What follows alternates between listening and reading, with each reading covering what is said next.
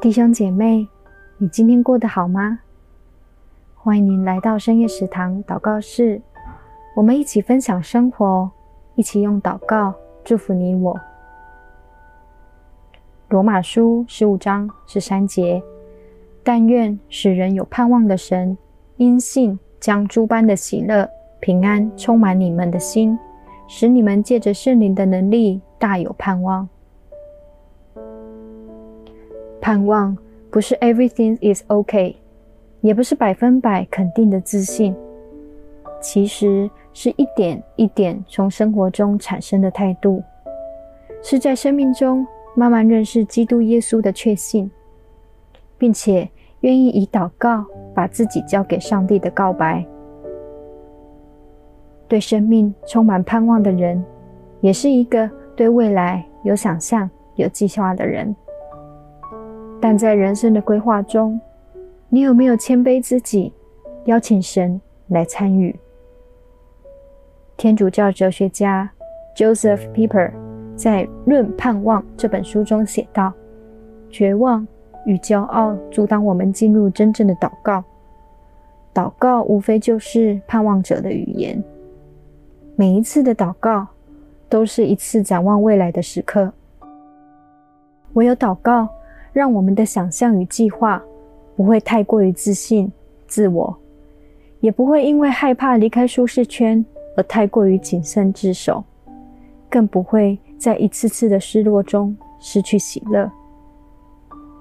我们一起来练习，在耶稣基督里找到盼望，让自己成为一个借着圣灵的能力大有盼望的人，因着信，让属神的喜乐。平安充满我们的心。你是一个有盼望的人吗？盼望也不是一步登天，马上就会产生的。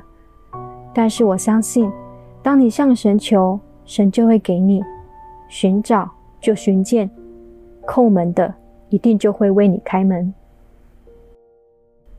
我们一起来祷告：爱我的天父，我来到你的面前。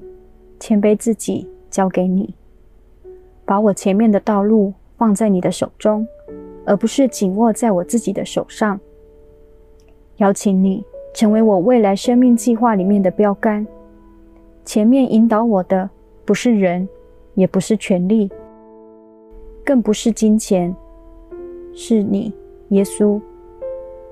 帮助我单单注视你，带着喜乐、平安的心。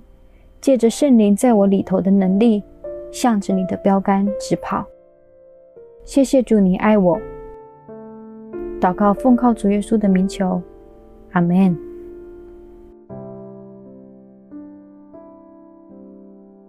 亲爱的家人，生活中的权力、金钱，很容易就骗了我们的眼睛。